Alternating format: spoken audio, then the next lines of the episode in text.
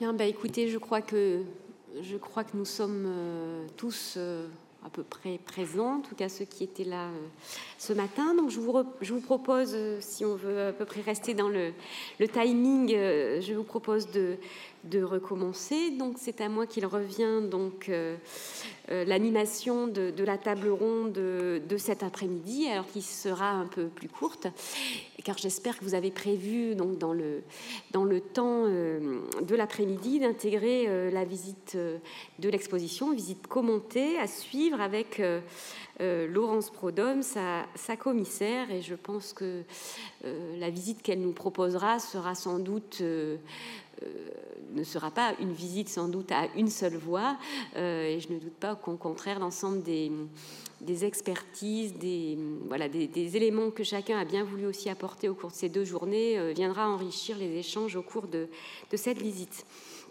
Alors cet après-midi, nous nous, nous, réunissons donc autour de cette table ronde intitulée Pour l'amour du chemin de fer, mémoire bretonne des réseaux. Donc on est dans une forme de déclaration euh, d'amour, un volet très sentimental vis-à-vis du chemin de fer. Il sera donc euh, essentiellement question de, patrimoine et de patrimoine ferroviaire.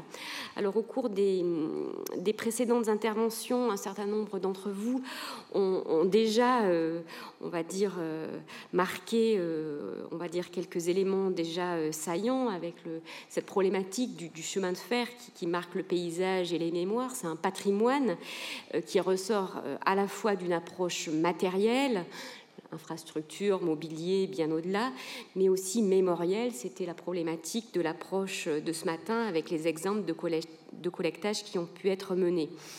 On a pu voir également au cours de, l'après-midi euh, d'hier euh, que le lien pouvait être très fort entre le, tourisme et le patrimoine ferroviaire, avec de nombreuses initiatives sur le territoire breton, initiatives dont le, catalogue de l'exposition euh, rappelait d'ailleurs que par rapport à d'autres régions, c'était des initiatives finalement assez, assez récentes. J'avais noté quelques dates, notamment avec la date de 1986, c'est l'initiative de l'association des, chemins de fer des, côtes du Nord euh, qui figurait parmi les, premières initiatives. Et puis l'on voit qu'un certain nombre euh, d'institutions, euh, nous avons cité bien sûr les archives, nous avons également la présentation ce matin du service de l'inventaire du patrimoine culturel au niveau de la région Bretagne, nous avons aussi des initiatives d'acteurs tels que les musées qui se préoccupent euh, du patrimoine. Nous avons également pu voir hier euh, la problématique de la protection MH, euh, puisque notre collègue de la direction régionale des affaires culturelles de Bretagne nous parlait de ces initiatives certes peut-être encore euh, timide, mais en tout cas qui était en, cours de, développement. Et puis également hier, les initiatives de, la SNCF avec les études historiques euh, des gares. Donc finalement un, panel euh, d'amoureux du, chemin de fer, en tout cas d'acteurs privés, publics, qui se préoccupent de ce patrimoine ferroviaire. Et donc, euh, nous avons bien sûr dû euh, euh, sélectionner un certain nombre d'interventions. Et donc, dans l'après-midi, donc deux interventions pour proposer finalement des approches assez différentes et une forme de, de, grand écart entre une approche par le prisme là, régional et de la cartographie, euh, qui nous est donc proposé, par euh, Jean Randé, qui va venir tout de suite nous, présenter sa, proposition d'une archéologie ferroviaire en Bretagne. Et puis nous enchaînerons ensuite avec l'un des acteurs forts du projet LGV 1h25 à Rennes, l'association des Amis du patrimoine rennais, qui viendra nous présenter leurs initiatives en matière, en matière, de fabrication du patrimoine ferroviaire euh, sur le, territoire euh, de, la ville de Rennes. Voilà, donc je, Monsieur Randé, si vous voulez bien venir euh, à la tribune.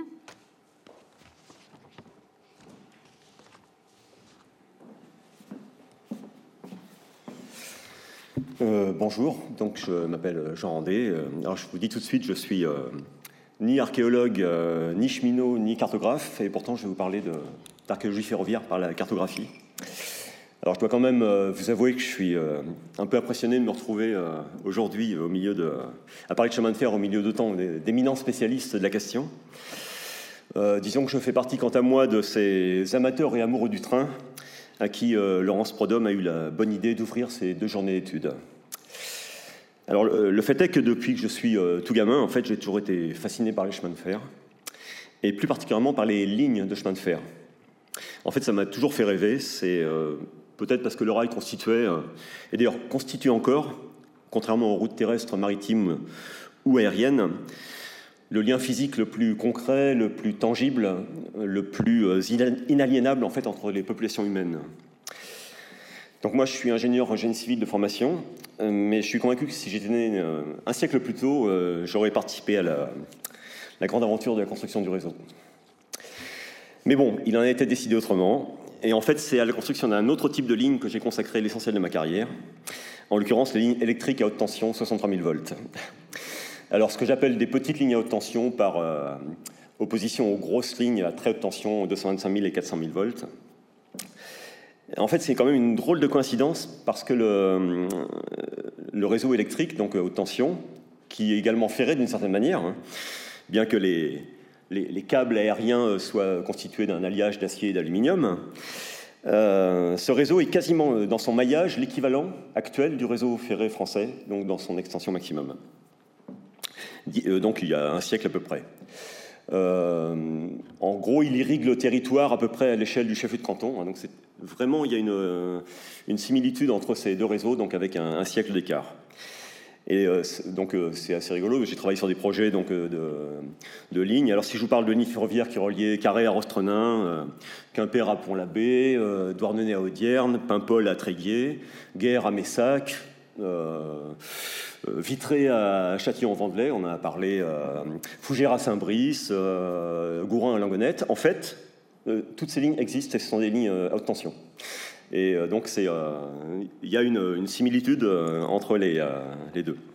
Alors, en fait, bon, il y a une similitude, si ce n'est que les, lignes d'aujourd'hui à haute tension transportent l'électricité à une vitesse un peu supérieure à celle des tortillères d'antan. Euh, il y a quand même une comparaison d'actualité qui reste en fait entre ces, euh, deux réseaux. Donc euh, puisqu'aujourd'hui on ne construit plus de petites lignes de ferroviaires, et on construit des lignes à grande vitesse. Donc la comparaison c'est vraiment avec les lignes 400 000 volts, hein, donc qui sont des, gros ouvrages. mais je dois dire que même si la LGV me donne l'occasion aujourd'hui de, venir présenter mon travail, mon cœur balance quand même pour les petites lignes et notamment pour les petites lignes qui ont disparu. Alors, en fait, euh, faute d'avoir pu construire ces, petites lignes de chemin de fer il y a un siècle, je me suis lancé, alors au départ sans euh, aucune idée préconçue, hein, en flânant sur Internet, en regardant les cartes, euh, donc sans objectif précis, je me suis lancé dans l'entreprise de, les recréer, en fait, fictivement sur carte. En effet, je me suis rendu compte qu'il n'existe aujourd'hui aucune source qui propose de manière exhaustive, hein, donc sur l'ensemble du territoire national, les tracés précis de ces lignes. Alors quand je parle de tracés précis, avec une erreur de l'ordre de 20 mètres, hein, donc savoir exactement où passer les lignes dans le, euh, dans, le territoire. Alors les documents euh, à notre disposition euh, qui s'en rapprochent le plus, en fait, sont les anciennes cartes Michelin, donc des années 20-30.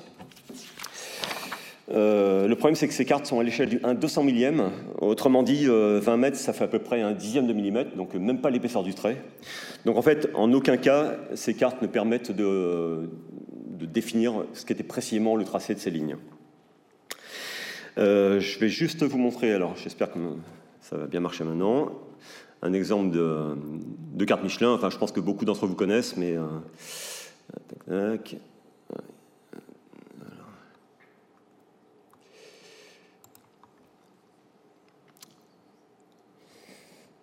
Voilà, c'est parfait.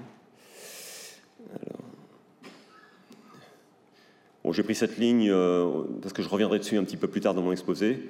Donc voilà, une carte Michelin donc, euh, qui date de 1939. Hein, donc euh, Rennes, enfin toute la partie de Rennes. Ah, bon, c'est pas ça, excusez-moi. je vais revenir.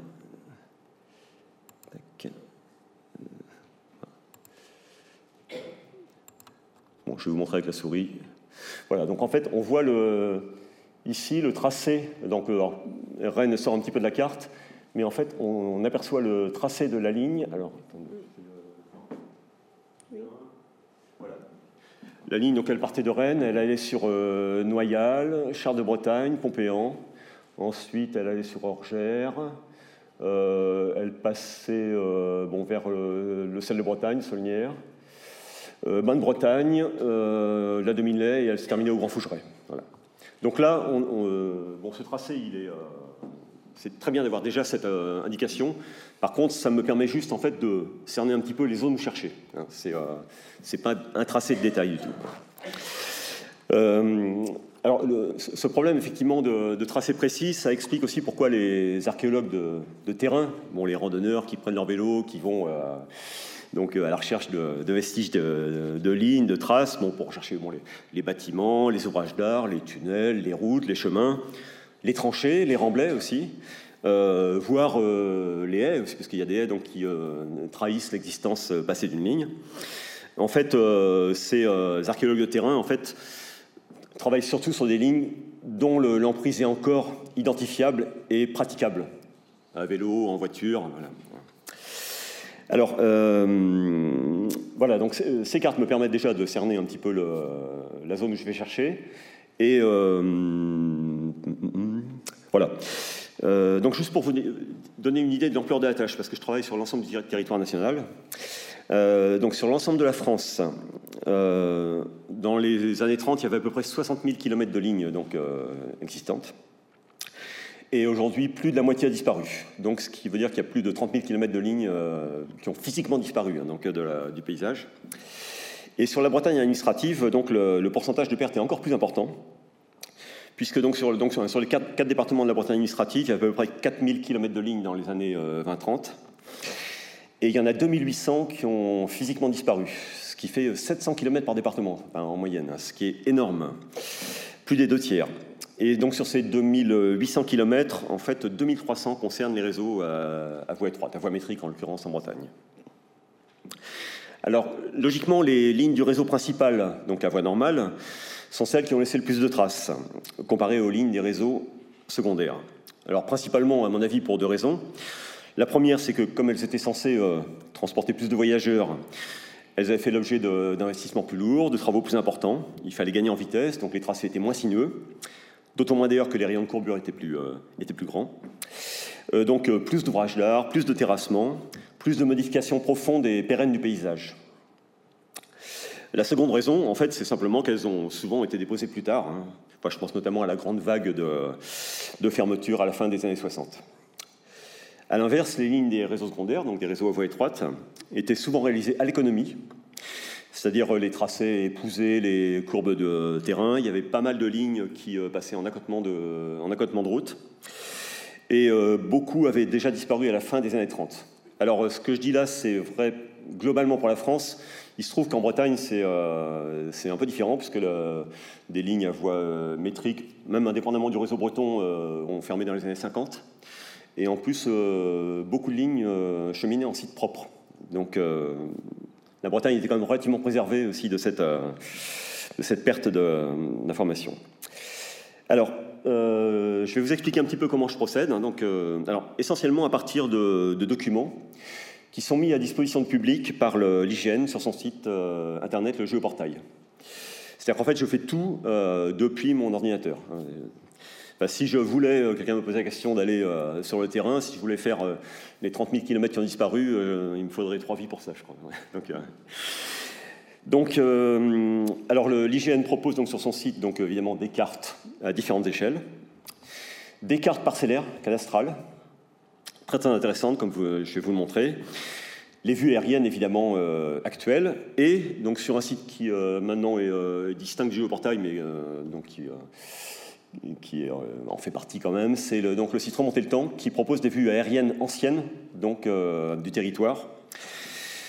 donc voilà, ça, fait quatre fonds en fait que j'utilise simultanément parce que c'est il est rarissime que un seul fond, que ce soit le fond castral ou le fond euh, cartographique, permettent de retracer une ligne, euh, enfin suffisent à permettre de, retracer une ligne toute seule.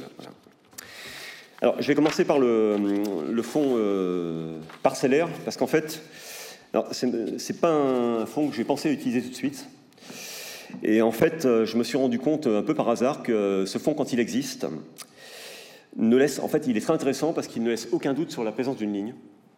C'est bon, avec les vues aériennes anciennes, bien sûr, mais euh, je vais vous montrer là un exemple. Et d'autre part, l'outil de dessin que j'utilise, donc pour euh, retracer les lignes, en fait, euh, je peux me permettre de le faire sur ce fond directement, comme d'ailleurs sur le fond cartographique ou sur le fond des vues aériennes actuelles. Alors, je vais passer. La souris est très réactive.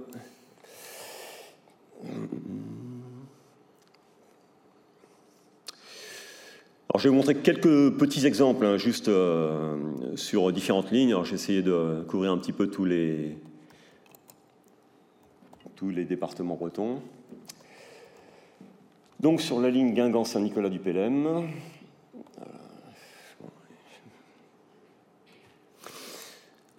Bon, ça vous montre un petit peu aussi comment les cartes sont faites. Hein. Donc, il y, a, il y, a, deux réglettes en fait. Donc, euh, une réglette outil qui permet de zoomer, de dézoomer. Donc euh, c'est intéressant pour ça, le fond IGN est très intéressant, plus intéressant à mon avis que Google Maps, parce que donc effectivement les fonds cartographiques changent aussi en fonction de l'échelle. Donc il y a beaucoup plus d'informations. Euh,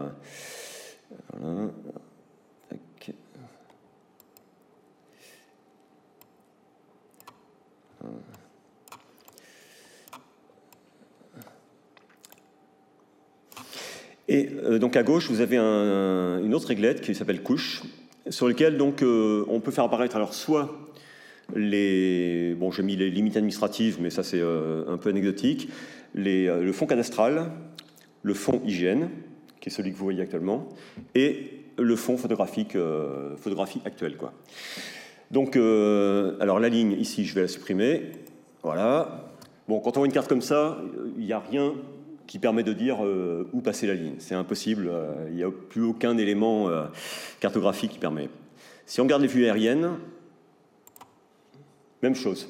En fait, bon, on voit vaguement des, sillons dans la forêt, mais c'est en fait c'est impossible à partir d'une vue comme ça de, de, trouver la ligne. Par contre, si on regarde le fond cadastral, je vais mettre là, voilà, et là, c'est euh, miracle, hein. la ligne apparaît quasiment en totalité, enfin dans ce tronçon-là. Donc elle part comme ça, voilà, elle passe ici, elle, passe là, comme ceci, voilà. Et après, donc, euh, elle revient comme ceci, elle continue comme ça, euh, donc à cet endroit-là. Et donc ce qu'on voit ici ne correspond pas, il n'y a, plus de chemin, il n'y a plus rien. Hein.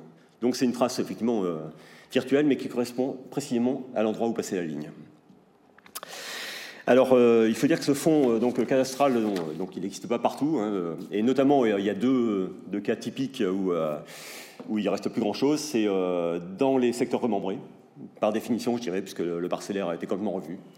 Même si, des fois, dans des zones, enfin, je pense à la Beauce, par exemple, où on a des grandes parcelles, mais on trouve de temps en temps un petit bout de, ligne qui est au milieu d'une énorme parcelle. Enfin, euh, donc les zones remembrées et euh, l'autre cas aussi, c'est les zones euh, nouvellement urbanisées, hein, puisque donc je vous montrerai un exemple après là sur sur Rennes où bon bah l'urbanisation nouvelle, tout le fond cadastral disparaît, donc il peut plus servir à ce moment-là.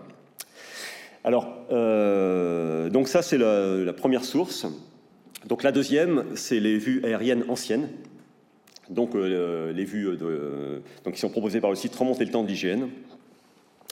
Alors ça, c'est l'exacte reproduction de la réalité, puisque donc c'est des vues qui, euh, bah, c'est une photographie euh, dans les années 20, 30, 40 du territoire. Alors, euh, en général, les photos donc pour en zone rurale remontent à la fin des années 40, après la Deuxième Guerre mondiale. dans les zones des grandes agglomérations, des, des, grandes villes, on a des photos qui datent des années 20, mais c'est quand même très limité. Quoi.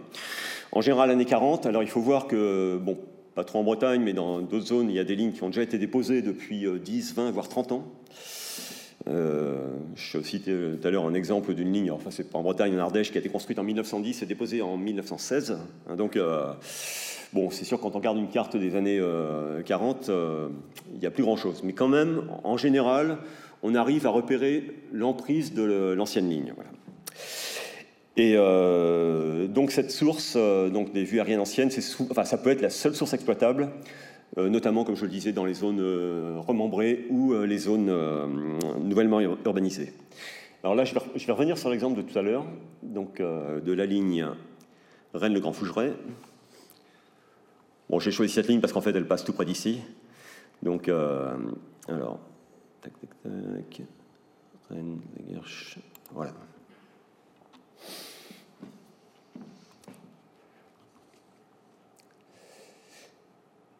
Alors, euh, j'ai mis ici quelques vues aériennes, donc, euh, typiquement de ce qu'on trouve sur, sur le site de Géoportail. Alors bon, la vue n'est pas terrible. D'ailleurs, j'en profite pour dire que plus les vues sont anciennes, plus a priori il y a des chances effectivement qu'il y ait des traces de la ligne. Par contre, plus la qualité des clichés est mauvaise.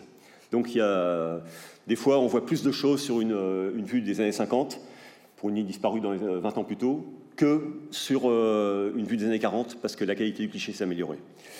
Donc, euh, alors bon, pour ceux qui connaissent Rennes, donc là ici, voilà, c'est les faisceaux de la gare de Rennes, là ici. Là, on a, on a parlé hier le boulevard Villebois-Mareuil. Euh, le cimetière de l'Est est juste là, hein. on le verra un peu mieux sans tout après. Et la ligne euh, Rennes-le-Grand Fougeret, donc qui était une ligne à voie métrique, des tramways des Vilaines, qui passe comme ceci. Voilà, on la voit euh, assez nettement.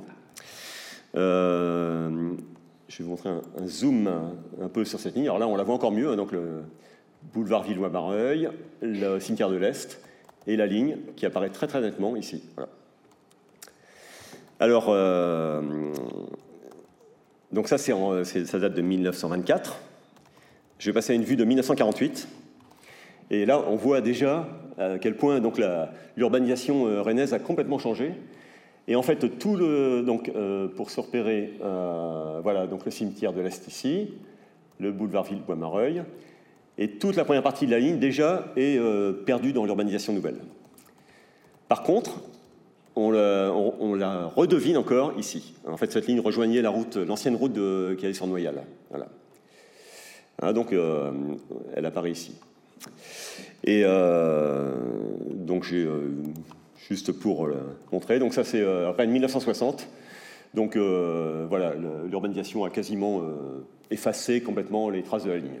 On aperçoit un tout petit bout ici. Enfin bon, il faut vraiment le savoir. Voilà, ici. Mais sinon, tout a disparu. Donc euh, ces vues, évidemment, sont particulièrement intéressantes pour euh, retrouver les lignes. Euh, alors par contre, ça pose un, problème pour le, dessin, c'est qu'en fait, bon, comme la configuration du paysage a complètement changé, le bocage, il n'y a plus de bocage, il n'y a plus rien. Quand on voit la, ville de Rennes aujourd'hui, c'est tout urbanisé. Donc c'est un problème de, recalage en fait du tracé ancien sur les, les cartes actuelles. Alors, bon, moi je le fais par interpolation, il y a quand même quelques points de repère qui me permettent de le faire. Euh, alors, il y a des logiciels que, je n'ai pas encore expérimenté, notamment euh, QGIS. On m'a dit, mais tu devrais essayer, parce que ça permet effectivement de, de reprendre un tracé et de le replaquer sur euh, un autre fond. Bon, c'est assez compliqué dans tous les cas de figure, donc je préfère m'en tenir effectivement à quelque chose d'un petit peu plus artisanal, sachant que de toute façon, dans des zones comme ceci, retrouver des vestiges de cette ligne dans l'agglomération actuelle rennaise, ça n'a pas de sens. Il n'y a, rien évidemment qui va sortir. Alors euh, voilà, donc euh, je vais revenir ici. Euh, voilà, donc c'est cette ligne. Hein. donc comme je vous montrais tout à l'heure sur Guingamp Saint-Nicolas, donc on peut zoomer jusque donc au, au, niveau le plus précis, hein, puisqu'en fait je travaille à l'échelle du 1 2500e. Hein. Donc euh, un demi-centième, ça fait un millimètre pour 2,50 mètres. Voilà. Hein, et donc les, fonds hygiène, euh, je vais essayer de centrer un peu.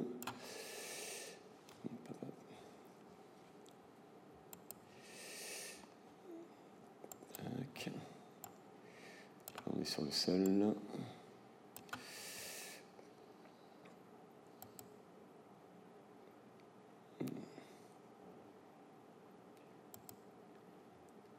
Voilà, donc ça c'est le, niveau le plus précis hein, des fonds hygiène, donc c'est du 2500e. Donc, euh, fonds cadastral, vue aérienne ancienne. Alors après, il y a évidemment bah, le fonds cartographique actuel. Mais en fait, le fonds cartographique actuel, enfin, il y a un seul cas où, euh, quand on regarde une carte, on est sûr qu'il y a une ligne qui passait. si on n'a pas d'autres éléments. En fait, c'est tout bêtement le cas des voies vertes. Hein. Donc, bon, exemple, mais ça c'est... aller dans le Morbihan. Alors, donc j'ai classé en fait donc les, les lignes donc euh, par grande région. Tout ça, c'est pour pas avoir des menus euh, qui fassent euh, donc qui soient trop énormes. C'est pour une, une facilité d'exploitation. Donc région Bretagne. et j'ai séparé le réseau principal des réseaux départementaux. Donc voilà ici. Et là, bon, c'est ah ben, pas celle-là. je... vais faire là ici, ce sera plus simple. Voilà. Questembert. Pluhermel la Bruynière. Donc, voie qui est déférée entre Questembert et Moron. Hein. Donc, euh, bon, c'est euh, là le tracé donc euh, en bleu hein, qui correspond à, toute la partie déposée. Bon, bah, c'est d'une simplicité enfantine. Je l'ai tracé en suivant la, la voie verte. je suis peut-être allé un peu trop loin. La chapelle carreau, c'est par là. Donc là, on a la voie verte et, au niveau le plus précis. Hein. tac, tac, tac. Voilà, donc là, euh, aucune ambiguïté, on euh, trace dessus. Donc en fait, ce fond, il sert euh, pour des lignes évidentes, je dirais. Par contre, quand je travaille sur le fond cadastral, je reviens souvent au fond cartographique parce que plutôt que de, enfin, pour, être sûr de, de, mon tracé, je vérifie, une fois que j'ai tracé la ligne sur le fond cadastral, qu'il n'y a pas un chemin ou une route qui correspond exactement à ce tracé. Et si c'est le cas, en fait, je trace directement sur le fond, euh, sur le fond IGN. Ça pour une raison bien simple, c'est qu'en fait, le seul fond exploitable par quelqu'un qui va sur le terrain avec une carte, ben, c'est la carte. Le cadastre, ne donnera aucun repère, même les vues aériennes. Donc euh, voilà, ce fond sert essentiellement à ça. Donc, euh, le fond cartographique. Et alors, le... ah oui, il y a une autre chose aussi qui peut être intéressante aussi sur le fond cartographique, c'est la toponymie. Euh, des fois où je suis un peu perdu, et puis je vois, tiens, euh, le chemin du taco ou euh, rue de la gare, enfin bon. Donc je me dis, bon, ça je suis sur la bonne voie.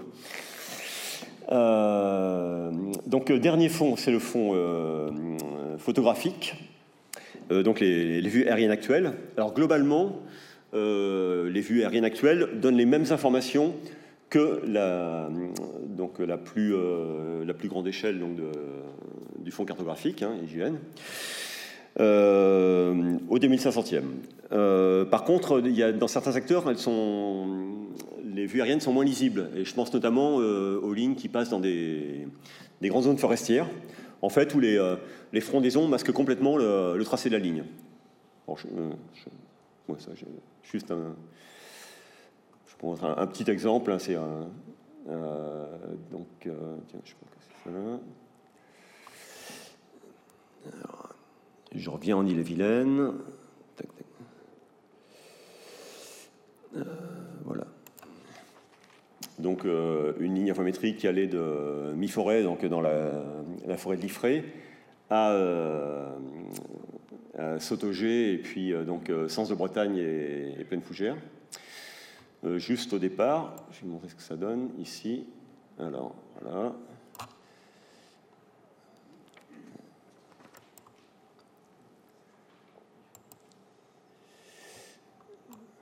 Alors, quand on zoome trop, après, c'est plus dur de se repérer.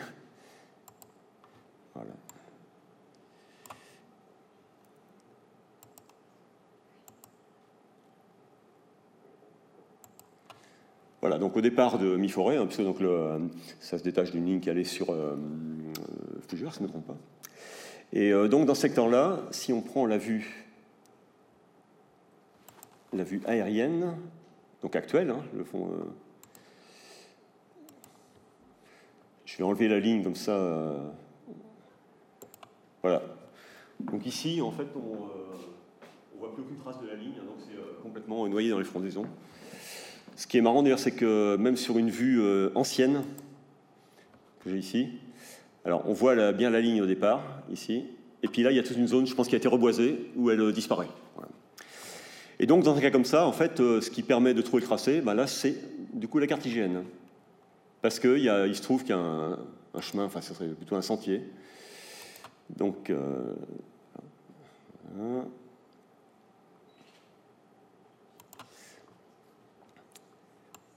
Alors, je vais zoomer encore un peu.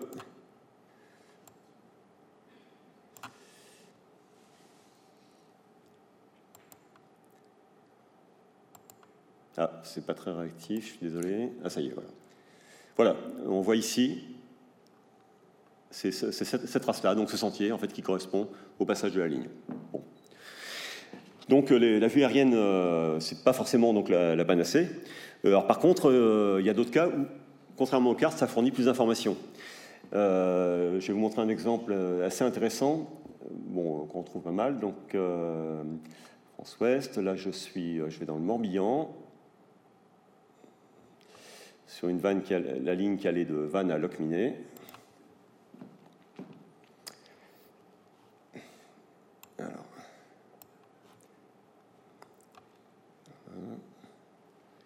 Donc dans le secteur de Localtas qui est par là, donc je vais zoomer.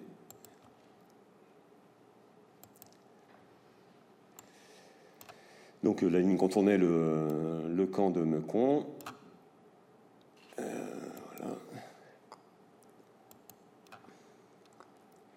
Alors, dans ce secteur-là, euh, donc, euh, je vais vous montrer ce que ça donne sur la photo aérienne. Donc la cartigienne, il n'y a, plus de, il y a plus de, plus de sentiers ni rien. Si on voit la photo aérienne, donc je vais retirer la, ligne, vous verrez mieux comme ça. Voilà, et en fait, attendez, je vais zoomer encore un peu plus. Voilà, en fait, on aperçoit dans la parcelle cultivée une trace de la ligne. Donc, euh, Bon, la photo, elle est euh, récente, enfin, je ne sais pas tous les combien l'hygiène, mais c'est euh, photos à jour. Mais euh, ça fait à peu près 60 à 70 ans que la ligne a disparu. Et en fait, on voit encore l'empreinte de la ligne qui, qui apparaît donc, dans le champ. Donc ça, c'est aussi particulièrement intéressant. Alors voilà, donc en conclusion, je fais, bon, je reste pas quand même je fais des petites découvertes aussi dans, dans mes recherches. Et euh, bon, donc là, on a parlé de, lignes donc, qui étaient euh, ouvertes aux voyageurs. Mais en fait, euh, on trouve d'autres lignes qui, donc vocation industrielle ou militaire. J'ai retrouvé en Sologne des lignes qui, en fait, qui desservaient des, camps de regroupement de prisonniers. Des camps dont il ne reste plus rien du tout, il n'y a plus aucune trace. Et en fait, c'est en, fouinant qu'on trouve ces, éléments. Alors là, c'est donc une ligne, alors c'est pas très loin de chez moi, dans Bédodierne, alors, donc, euh, Bretagne, Finistère, voilà. Euh, non, je suis en ça risque pas de se faire.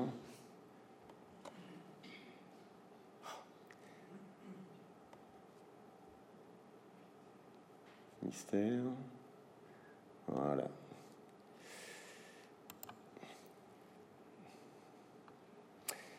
Alors donc c'est une ligne qui allait de, enfin, de lieu-dit Pénénès à Pratarassel, donc sur euh, Tréguenec, donc c'est euh, donc dans la baie d'Audierne. Et en fait cette ligne a été construite, euh, donc c'est marrant, on a parlé tout à l'heure du mur de l'Atlantique.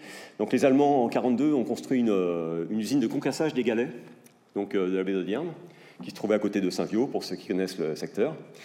c'est marrant, l'usine d'ailleurs dont, il reste des vestiges, c'est une construction étonnante, monstrueuse, énorme, qui est en plein milieu de la lande. Et en fait, donc, les galets étaient concassés, donc c'était dans le cadre de l'organisation TOT, hein, donc pour la construction du mur de l'Atlantique. Et en fait, les Allemands ont construit une ligne en fait, à voie normale, euh, ligne euh, donc, euh, qui est quand même assez longue, elle ne fait pas une dizaine de kilomètres, donc qui rejoignait, on le voit là-bas, la ligne Quimper-Pont-l'Abbé. En empruntant d'ailleurs sur un petit tronçon le, tracé de l'ancienne ligne à voie métrique Pont-l'Abbé et Pont-Croix, qui avait été en fait fermée quelques années plus tôt. Et euh, donc sur cette ligne-là, donc, euh, alors il n'y a, rien sur le plan cadastral, il n'y a rien sur le, sur le fond euh, hygiène. par contre, sur alors, une vue de 48, Saint-Jean-Trois-Limon, alors c'est marrant parce que cette ligne donc, a été construite en 42, et en fait, elle a été utilisée un petit peu après la guerre encore, parce que donc les, pour la reconstruction, la reconstruction de, de Brest, Lorient, en fait, donc euh, l'usine a continué à fonctionner pour faire les granulats pour le, béton. Donc elle a fonctionné jusqu'en 47. Donc là, c'est un an après sa, fermeture. Et en fait, euh, là, on, aperçoit cette ligne ici, voilà, comme ceci. Donc, ça, c'est encore ce genre de, découverte bon, assez étonnante. Ça, vous trouverez, je pense, nulle, part, nulle part ailleurs. Enfin, bon. Et donc, on fait des petites découvertes comme ceci. Voilà, bah, écoutez, j'en ai fini. Hein.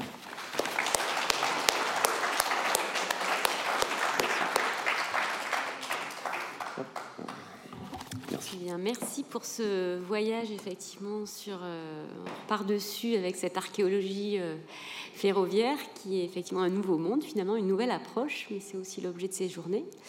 Et donc euh, on va enchaîner directement. Donc là nous avons deux intervenants, les amis du patrimoine rennais sont force, mais c'est Capucine Lemaître et Patrick Armando qui présente aujourd'hui euh, ce travail autour de la fabrication du, patrimoine ferroviaire.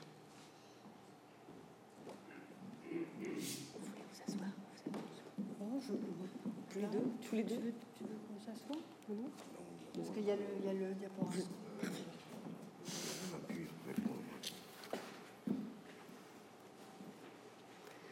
Voilà, alors bonjour à tous. Euh, moi, je vais vous présenter un petit peu le, travail des Amis du patrimoine rennais autour de la, volonté de sauvegarder certains éléments et certains témoignages en fait du, euh, patrimoine ferroviaire à Rennes. Et puis, je laisserai ensuite la, parole à Patrick qui vous présentera en fait les, objets qui ont retenu l'attention des APR et qu'on souhaiterait euh, voilà, conserver et intégrer dans, dans le futur projet d'EuroRennes. Alors je vais faire d'abord un éclairage un peu, un peu plus vaste sur le, ressenti peut-être qu'ont les Rennais aussi par rapport à cette transformation qui va être très importante avec le, projet Euro-Rennes. Et puis ensuite, je centrerai un petit peu plus sur euh, justement ces objets et c'est euh, l'intérêt du patrimoine architectural ferroviaire qui a, retenu notre attention. Je voulais aussi juste euh, comment dire que ces journées d'études montrent à quel point L'histoire du chemin de fer euh, et des, cheminots a une forte valeur identitaire en France, et donc euh, aujourd'hui en l'occurrence en Bretagne. Et euh, elle montre aussi que ce, chemin de fer, c'est vraiment un symbole très fort à la fois de la modernité, mais qui est aussi très présent dans l'imaginaire, hein, comme le montrent aussi les affiches ou les objets qu'on peut voir dans, l'exposition. Et au moment même où ce réseau il est en pleine mutation, euh, la nostalgie s'empare tout de suite des anciennes installations, des témoins architecturaux euh, et euh, des objets en fait qui rappellent ce, passé cheminot, qui touche finalement une très très grande partie de, la population. Hein, on l'a vu aussi avec les, cartes postales de Sophie Schmurat, c'est-à-dire qu'au moment même où on modernise le réseau et où on, modernise les installations, eh bien, la patrimonialisation euh, démarre hein, euh, par, le, par le biais de, l'image et, a de l'influence dans l'imaginaire. J'ai trouvé aussi très passionnante la, communication de, Georges Ribeil et je me suis rendu compte à quel point le, chemin de fer pouvait euh, même avoir eu une influence dans l'histoire du goût et, avoir eu à conditionner le goût et répondu aussi euh, au goût, euh, des Français. Voilà. Alors, la réflexion, nous, qu'on s'est euh, menée, a menée au sein de, l'Association des Amis du Patrimoine, elle a d'abord été pensée de, manière assez large sur le vaste projet urbain et la modification urbaine que va imposer le, projet Euro-Rennes, qui va modifier en profondeur le quartier et euh, même ses alentours hein, de manière très, très, très vaste.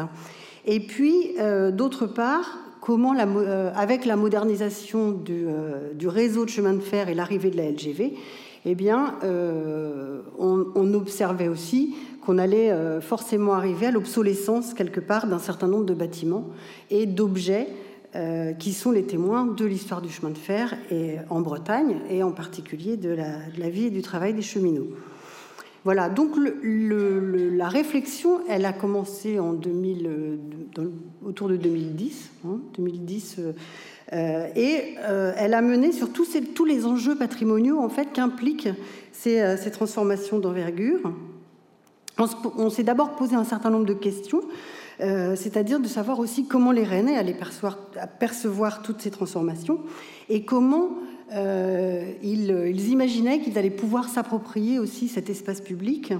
Donc beaucoup de questions qui apparaissent un peu comme des évidences ont été soulevées, c'est-à-dire à quel point le paysage urbain va être modifié, est-ce qu'on va reconnaître telle ou telle partie de la ville, est-ce que les éléments du, quels éléments du paysage urbain allaient être conservés? Est-ce qu'on va faire table rase, au contraire, de certains éléments euh, architecturaux qui sont des repères forts dans la vie des Rennais et dans la vie des cheminots qui ont travaillé euh, donc, euh, sur, les, voies ou qui y travaillent encore d'ailleurs. Et comment enfin le, projet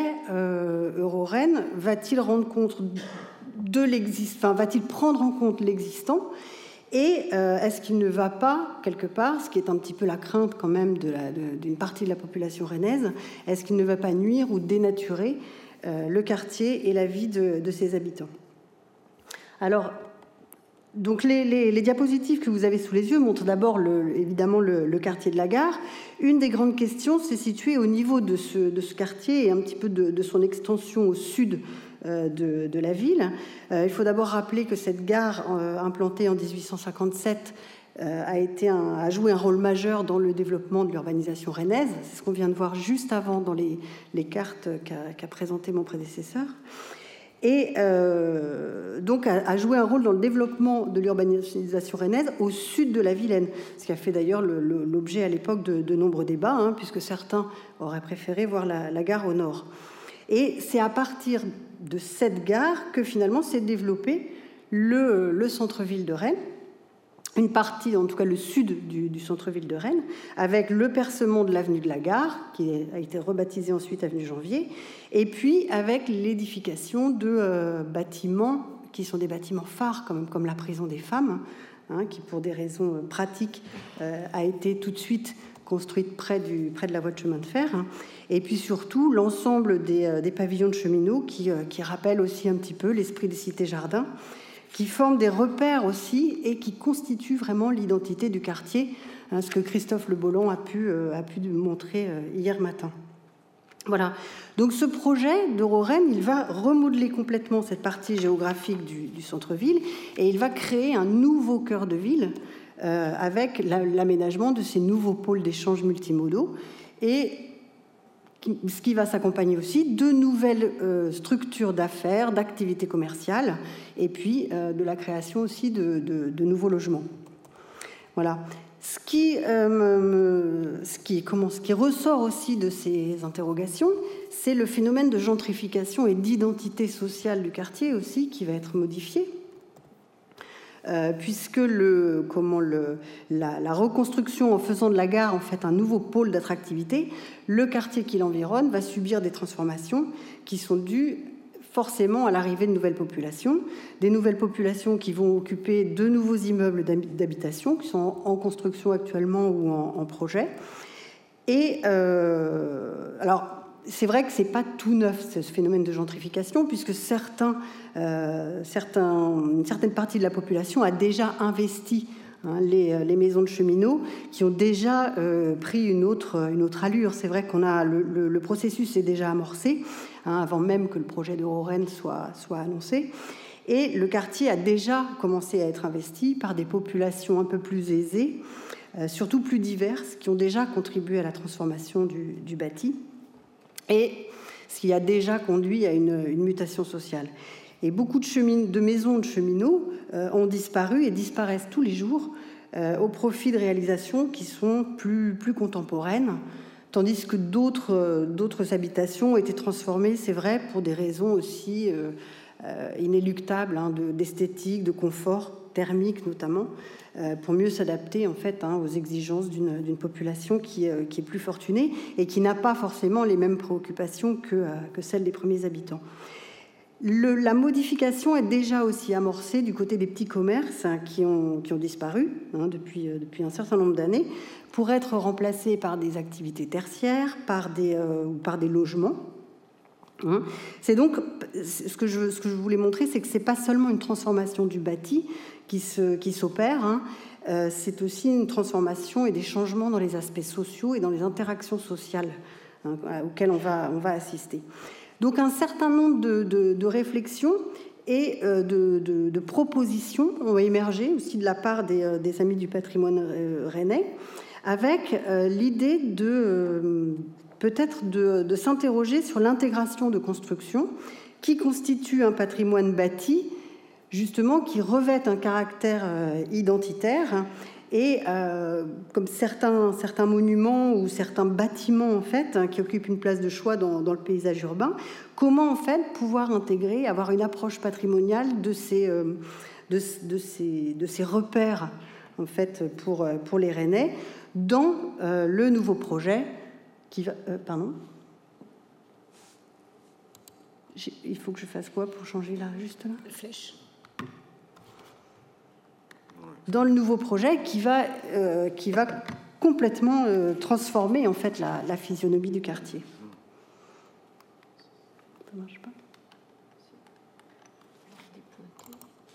Voilà. Voilà, donc vous avez un aperçu un petit peu de, l'idée en fait hein, de, la transformation du quartier et du projet hein, tel qu'il doit être donc euh, une fois qu'il sera, qu'il sera achevé. Voilà, donc l'approche patrimoniale, c'est vraiment l'idée de, euh, l'interrogation, c'est comment euh, articuler en fait dans ces futures constructions les témoins du passé, et euh, ce qui pourrait à la fois contribuer aussi au dynamisme, à l'activité du quartier euh, et conserver la mémoire euh, de, ses particularités et de son identité. Voilà, je rappelle que la mémoire du, identitaire est quand même très forte, hein, qu'il s'agisse de la mémoire sociale ou de la mémoire du travail, même de la mémoire parfois douloureuse hein, des, des, des, événements de la Seconde Guerre mondiale, hein, comme l'a montré aussi Sylvain Amour ce matin. Euh, on a une, plaque d'ailleurs hein, qui commémore les victimes des, euh, bombardements de 43, 43 euh, qui se trouve aussi à Rennes. Et puis la gare elle-même, en tant que bâtiment dont on a déjà conservé les arcades de, Victor Lenoir, ou encore des ateliers qui témoignent de l'activité industrielle du quartier, révèlent que la mémoire cheminote est encore très très vive Hein, dans, ces, euh, dans, ces, euh, lieux. Euh, les, témoignages de Jérôme Cucarul l'ont bien montré aussi, à quel point les, cheminots étaient aussi attachés à ces, lieux. Donc la métamorphose du quartier pourrait ou devrait s'accompagner en fait de la préservation, sans doute, de certains repères mémoriels et identitaires qui, qui, font partie de, de, ce, paysage urbain. Voilà. Et la dernière, dernière phase, un petit peu avant que de laisser la, parole à Patrick, c'est la question, c'était de savoir comment on pouvait envisager d'inscrire certains objets anciens ou objets mémoriels parmi ceux qui vont disparaître hein, qui sont amenés à être transformés. Donc, il se trouve qu'il y a un certain nombre d'éléments du patrimoine ferroviaire euh, qui présentent un intérêt local, mais aussi national. Euh, dans, le, dans, le, patrimoine rennais. Euh, qui pouvait d'ailleurs s'inscrire tout à fait dans un projet plus vaste, le projet de la HICF, euh, qui, euh, dans le contexte de la rénovation et de la modernisation du, réseau ferroviaire, a voulu un peu promouvoir un projet donc de, promouvoir une meilleure connaissance du passé du patrimoine ferroviaire. Donc, les amis du patrimoine pouvaient s'inscrire aussi dans, ce, dans cette démarche en sélectionnant des, euh, objets emblématiques du, patrimoine ferroviaire et en sollicitant aussi plusieurs euh, les partenaires susceptibles de, euh, soutenir cette démarche, hein. donc qui sont aussi les mêmes hein, que ceux qui vont mettre en œuvre le, grand projet de, de Donc je pense à la région, au département, à la Rennes Métropole, etc. Et puis à la DRAC, au Musée de Bretagne ou autre pour le côté plutôt conservation et sauvegarde. Alors parmi les objets sélectionnés, le site de la gare de Rennes euh, comporte plusieurs bâtiments qui ont un intérêt historique, euh, technique aussi, et identitaire, hein, euh, notamment les, ateliers, les dépôts, l'usine électrique, qui marque fortement hein, le, paysage du, quartier de, la rue Saint-Hélier. Tous ne sont pas voués à la disparition, hein, je, je, précise, mais l'attention s'est portée sur des objets qui, eux, étaient, euh, sont menacés euh, à l'avenir, c'est-à-dire les postes d'aiguillage et de commande, qui sont des, témoins de l'ère mécanique à l'heure où l'ensemble du trafic dépendra désormais hein, d'une commande entièrement informatisée. Voilà, c'est donc d'un patrimoine local, régional, mais aussi d'intérêt national euh, qu'il s'agit et euh, pour lesquels les, amis du patrimoine rennais ont envie d'œuvrer euh, aujourd'hui. Voilà, donc je vais le, comment le, les, deux objets, le poste central, donc va vous être présenté par par, comment, par Patrick Arondo, qui est, un, spécialiste beaucoup plus que moi de la, technique des, postes d'aiguillage et puis le fameux meuble à billes qui se trouve donc, euh, au, niveau de la gare de, triage, qui font actuellement l'objet d'une réflexion qui vise à leur préservation, à leur mise en valeur aussi, euh, dans un but euh, évidemment éducatif, patrimonial et pourquoi pas touristique. Donc des éléments qui pourraient vraiment être un faire-valoir pour la ville de Rennes, à l'image d'autres sites nationaux, et accompagner en même temps euh, ce passage d'une ère euh, moderne pour les transports, euh, les transports bretons. Voilà, donc je laisse la, la, parole à Patrick qui va vous expliquer comment fonctionnent les postes d'aiguillage. Ouh là là, difficile mission. Alors, en si peu de temps, 20 minutes, bon, essayer de vous, de vous immerger un, court instant dans, dans, le monde des, des postes d'aiguillage. Donc, je vais commencer par euh, l'avenir. Voilà, ça, c'est les postes d'aiguillage qu'on construit actuellement. C'est ce qu'il y aura partout dans quelques années et qui va avec l'arrivée du TGV, la modernisation de la gare. Donc, c'est complètement euh, informatisé, complètement informatique. Donc, voilà les, les, aiguilleurs euh, des nouveaux postes actuels et tous les aiguilleurs d'avenir. Alors là, on va revenir un petit peu sur, sur les les deux postes de, Rennes, où on a la chance d'avoir des, postes d'aiguillage d'une valeur technologique et, historique euh, unique. Et avant, j'ai essayé de faire, un, pour la compréhension, hein, de faire un petit, euh, une petite explication de, texte hein, pour, la suite. Bon. Euh, j'ai pris cette photo. Alors, sur, dans la partie du haut, on voit un plan de, de voie, c'est Lyon-Perrache, je crois, l'avant-garde. Bon, euh, peu importe la gare, hein, que ce soit Montparnasse, Saint-Lazare ou même la gare de Rennes, vous voyez un enchevêtrement de, de voies. Euh, vous avez vu en arrivant, en prenant le train, en arrivant à Montparnasse, des trains qui circulent côte à côte et qui se croisent dans tous les sens. Voilà. Bon, ça, c'est les, grandes gares, les grandes gares actuelles. Alors, en dessous, vous avez la photo de ce qu'était le chemin de fer à ses tout débuts et ce qu'il est encore aujourd'hui sur des lignes à très faible trafic ou dans des petites gares c'est-à-dire avec des aiguilles qui sont manœuvrées à, pied d'œuvre. Vous voyez les leviers à chaque aiguille. Alors qu'est-ce qu'un aiguillage? Un aiguillage, c'est ça. Vous avez une lame mobile par le levier avec des transmissions qui donne la direction de droite ou de gauche. Là, elle donne la direction de, elle donne la direction de droite. Et donc le, le train avance. Il y a une gorge pour traverser le rail. Euh, continue. Et là, vous voyez que la deuxième aiguille est encore tournée vers la droite, celle-là aussi. Donc là, l'itinéraire est tracé pour aller chercher les wagons qui sont en stationnement. Alors, le, principe, hein, euh, en circulation ferroviaire, en poste d'aiguillage, il y a toujours un itinéraire. Le, train est un mobile euh, qui, euh, qui suit un itinéraire tracé à l'avance dans un espace-temps déterminé. L'espace-temps, c'est les horaires. Et l'itinéraire, c'est ça. Là, il fait 100 mètres, il est tout simple. Il peut faire 1000 km. C'est une succession d'itinéraires en gare et, en pleine ligne. Alors, tant qu'il y avait que quelques trains par jour, là c'est une petite ligne, il y a peut-être un train ou deux, l'organisation sécuritaire est faite uniquement par des procédures rigoureuses et l'entente entre les, entre les agents. Alors ensuite, que ce soit euh, dans, l'ancien temps, quand le chemin de fer a évolué, ben, on ne pouvait pas mettre un agent à chaque aiguille, ça devenait trop compliqué dans les grandes gares. Et puis pour coordonner tout ça, c'était compliqué. Donc on a, créé, on a regroupé les manœuvres d'aiguille dans des postes. Bon, là, vous avez une photo d'un poste annexe, hein, dit poste en campagne, où, vous avez euh, quatre ou cinq leviers d'aiguille, hein, une autorisation, et l'agent manœuvre les aiguilles depuis, euh, depuis l'emplacement où il est. Alors là, c'est une vue bah, que vous reconnaissez parce qu'elle est en, couverture du dépliant, puis on a vu un petit peu ce matin. Voilà le poste D de la gare de Rennes, hein, qui était en, bas du poste Saint-Hélier, et donc qui est euh, maintenant euh, euh, démoli depuis deux ans. Alors c'est un poste Saxby-État, hein, construit pour le réseau de l'État spécialement, qui a été conçu en 1890, mis en service à partir de cette date. Euh, celui-là comporte 52 leviers et il a, été mis en service en 1941. Les derniers ont été mis en service en 1945. Donc vous voyez que la durée de vie, il fonctionnait jusqu'à il y a deux ans. Le chemin de fer, c'est ça. Les infrastructures, la durée est très longue. Hein, et donc c'est un patchwork de, suivant les gares et les lignes de modernité hein, et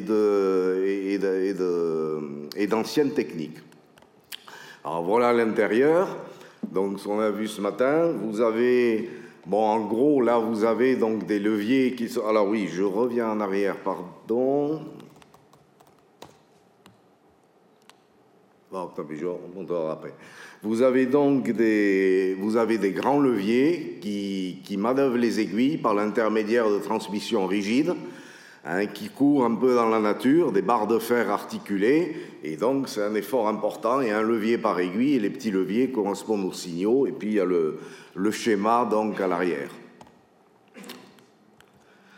Alors là, nous sommes, euh, c'est toujours un peu dans l'histoire des postes, nous sommes toujours à, toujours à Rennes.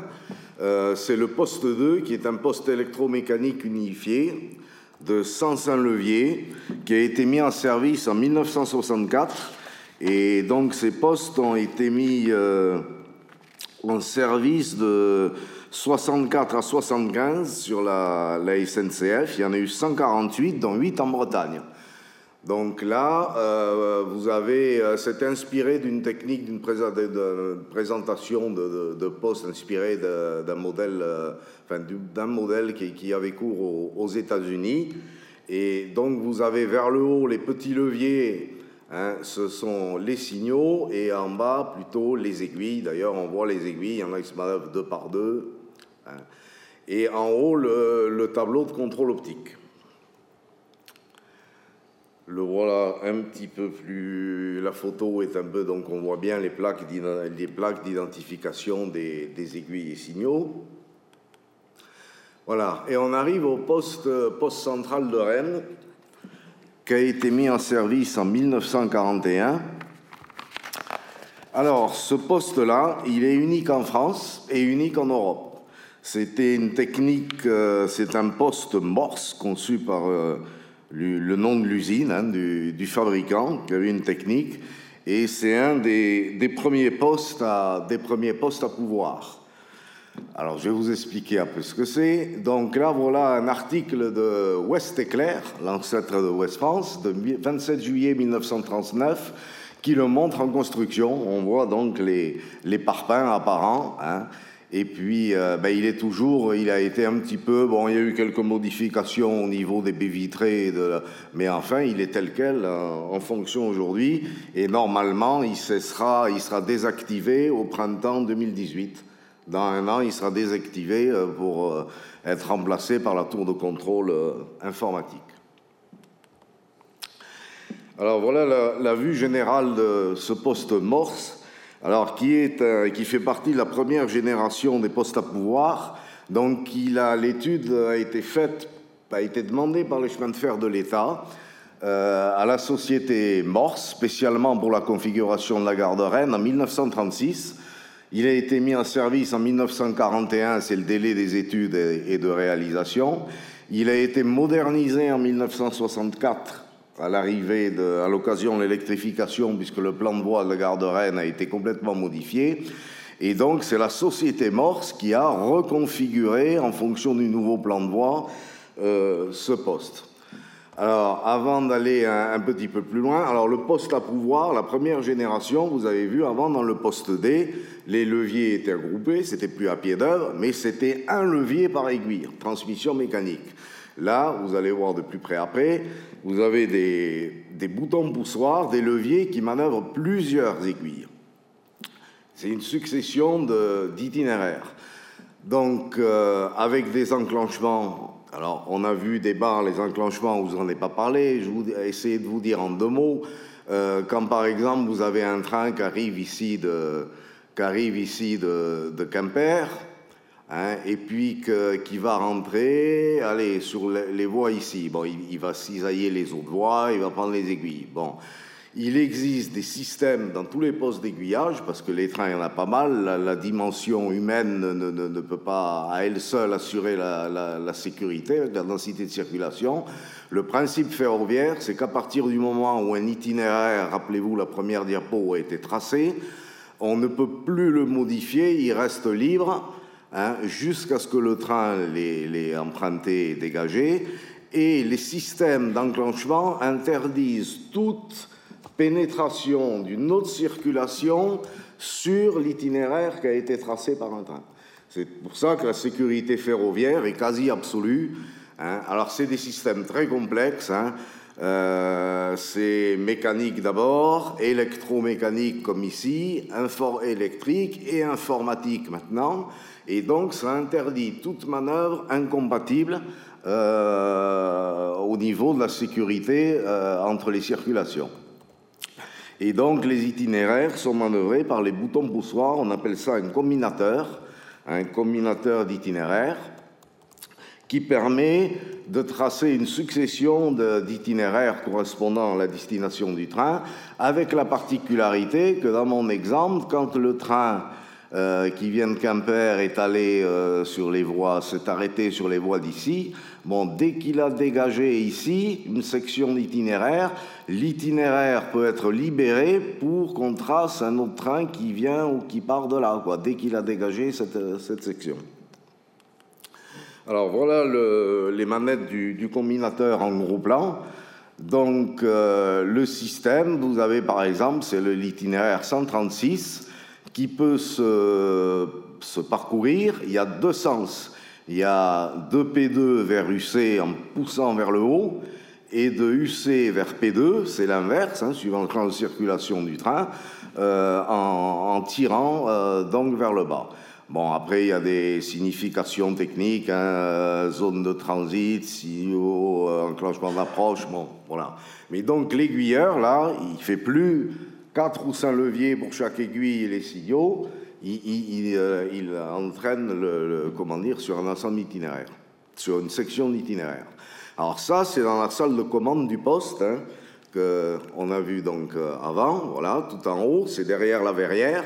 Là, on va descendre maintenant euh, à l'étage à l'étage intermédiaire, hein, dans le ventre du, du poste d'aiguillage. Voilà, on arrive dans la salle à relais. Alors, dans cette salle à relais, c'est électrique et mécanique. Quand le combinateur, l'aiguilleur manœuvre le combinateur, il entraîne des cames sur des, glissières à billes qui entraînent des barres d'enclenchement secondaires. Alors, c'est un Rubik's Cube géant ou un algorithme, comme vous voulez. Hein, interprétez ça, qui interdit, qui s'assure que tout sera en sécurité, qui interdit toute manœuvre incompatible et ça déclenche les relais de commande des moteurs d'aiguille hein, et de signaux. Donc ça, c'est la partie relais. Euh, J'attire votre attention, le relais, là, celui-là, il date du 5 juillet 1939. Et il est toujours en activité, bien qu'ayant été modifié en 1964. Donc vous voyez que le matériel ferroviaire en infrastructure a a une longue vie. Et là, on est toujours dans la salle à relais. Et là, on est devant les barres d'enclenchement qui sont déclenchées par l'action sur le combinateur, avec des taquets dans tous les sens qui interdisent toutes les incompatibilités hein, entre les différents itinéraires pour pouvoir les réaliser et les garantir en, toute sécurité. Alors, euh, on va parler du poste à billes. Alors, le poste à billes, euh, J'ai mis une, photo d'un triage, ça devient rare maintenant, hein, en activité euh, avec des wagons au cours des branchements. Les gares de triage, euh, le principe était tout simple. Hein, les trains arrivaient avec des wagons pour différentes destinations et comme le courrier à la poste, dans une gare de triage, on débranchait les wagons suivant leur destination, on les envoyait sur d'autres trains qui repartaient sur d'autres destinations et ainsi de suite jusqu'à la gare de jusqu'à la gare d'arrivée. Donc là, on est dans le poste A de Rennes. Et donc, euh, voilà le, meuble, le meuble à billes, qui est un poste automatique de triage du type Robert Lévy, qui en est l'inventeur, qui était un, donc un ingénieur du, réseau de l'État. Et ce poste-là a été mis en service en 1936. Bon, il y en a eu plusieurs, c'était la, la, période. Et donc, ce, ce poste-là, il y avait des billes. Alors, vous allez voir après un petit film qui va expliquer mieux que moi, je ne vais pas m'étendre. Bon, en gros, euh, il y avait un agent dans la, la, guérite qui était au moment où les wagons débranchaient. Il savait que tel wagon ou tel wagon allait sur la voie un 25 ou 15 ou 17, il appuyait sur le bouton de la voie. Au moment où le, wagon passait devant lui, le wagon déclenchait son passage, il y avait un, rayon lumineux, et les billes dégringolaient à l'intérieur du meuble à billes. Alors là, on voit l'arrière, on voit les réserves de billes pour, chacune, des, voies, hein, puisqu'il peut y avoir plusieurs wagons pour chaque voie en recharger entre, chaque train. Et donc, les billes dégringolaient dans les goulottes qui étaient orientées en fonction des voies de destination et la bille en descendant réalisait le contact qui manœuvrait le moteur de l'aiguille juste, sous le, juste avant le wagon. Alors vous verrez qu'il y avait une sécurité où les wagons se, se rattrapaient en cas de, de mauvais rouleur. Bon, alors c'est vrai que c'est une technique euh, assez impressionnante pour l'époque. Hein.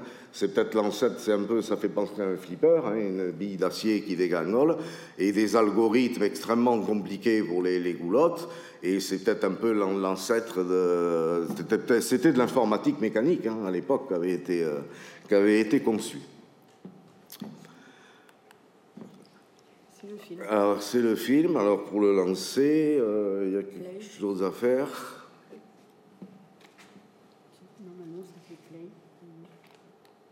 Vous leur aviez dit qu'il y avait un film? Hein? Vous leur aviez dit à la régie qu'il y avait un film? Il n'y a rien qui démarre Ok. C'est bon ah, C'est bon, c'est parti. J'espère qu'il y a le son. Ah ouais, il faut du son. Il va venir rassemblent et où se séparent les courants du trafic. De leur équipement dépendent largement la durée et les prix de transport. Aussi s'efforce-t-on constamment d'améliorer la technique des triages. Dès qu'un train de marchandises arrive sur le faisceau de réception, la machine qui l'a remorqué est dételée et renvoyée vers le dépôt.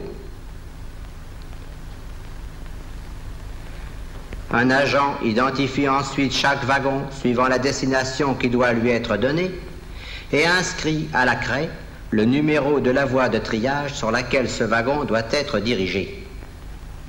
Voici le schéma d'un triage. Les wagons, lancés au moyen de la butte de gravité, vont se ranger sur les voies correspondant à leur destination. Lorsque leur nombre est suffisant, un train est formé. Chaque wagon sera ensuite acheminé vers son lieu de destination, situé sur la ligne desservie. Voyons maintenant comment les choses se passent dans la pratique. Une locomotive de manœuvre pousse doucement devant elle les wagons du train à débrancher. Ces derniers descendent de la butte et se séparent grâce à la gravité, à moins que leurs attelages aient été maintenus intentionnellement. C'est le cas de ces trois wagons qui, ayant la même destination, n'ont pas été débranchés. Les wagons se dirigent vers leurs voies respectives et lorsque, après avoir perdu de leur vitesse, ils arrivent près des wagons qui les ont précédés, ils sont arrêtés au moyen d'un sabot cal qu'un agent dispose sur le rail. Il faut faire passer le plus de wagons possible à la minute tout en assurant l'espacement permettant la manœuvre des aiguilles dans leur intervalle. Pour cela, on emploie des moteurs d'aiguille qui assurent une manœuvre quasi instantanée des aiguillages. La première idée qui vient à l'esprit est de tout commander au moyen de manettes, chacune d'elles agissant sur une aiguille. La difficulté est d'opérer à bon escient afin de ne pas manœuvrer les aiguilles trop tôt ou trop tard. Avec un débit rapide, cette manière de procéder deviendrait impraticable. Il faudrait au moins que chaque wagon soit suivi par un agent actionnant les manettes au fur et à mesure de son avance. La SNCF emploie pour effectuer ses commandes avec rapidité, un appareil automatique qui repose sur l'emploi de billes d'acier dont chacune remplit l'office d'un aiguilleur chargé de piloter un wagon. À chaque voie de destination correspond un numéro de tube. Les billes cheminent dans ces tubes sous l'action de relais électriques commandés eux-mêmes par la progression des wagons. Le schéma montre le principe de cet asservissement. Le wagon coupe d'abord un rayon lumineux en haut à droite sur le schéma, puis établit la connexion entre les rails des zones isolées entre lesquelles les voies sont divisées. À chaque stade, la bille asservie descend d'un étage, à moins que la zone isolée qui est en avant du wagon reste occupée par le wagon précédent. Près de la butte de gravité se tient un agent chargé d'examiner les wagons au fur et à mesure de leur passage. Cet agent appuie sur des boutons poussoirs placés devant lui sur un tableau, suivant les indications portées sur chaque wagon. Ce geste fait apparaître des indications lumineuses à l'intérieur du poste. Après le wagon pour la voie 19, c'est le wagon destiné à la voie 24. Ce même geste libère des billes qui viennent tomber par le jeu d'organes électriques dans les tubes 19 et 24. Suivons maintenant sur un schéma la marche d'un wagon et de sa bille. Une bille est introduite dans le tube correspondant. Elle donne un contact figuré à droite en pointillé qui, par un circuit, agit sur une barre en coche à l'étage supérieur. Cette barre empêche ainsi les autres billes de descendre au même niveau. Un rayon lumineux traverse la voie en avant de la première aiguille. Ce rayon, émis par une lampe placée sur un potelet, vient tomber sur une cellule photoélectrique placée également sur un potelet. Lorsque le wagon s'approche de la première aiguille, son tampon avant vient couper le rayon lumineux, ce qui a pour effet de déclencher un relais. Ce relais caractérisera par sa position l'absence ou la présence d'un wagon à un point bien déterminé. La bille reposait sur un trébuchet. Celui-ci fait un aller-retour quand le rayon est occulté. Cette bille descend d'un étage, celles qui sont situées plus haut sont libérées successivement et descendent chacune d'un étage en conservant leur ordre. Plus bas, les trébuchets, actionnés par les relais des zones isolées, éclusent les diverses billes, chacune dans son tube.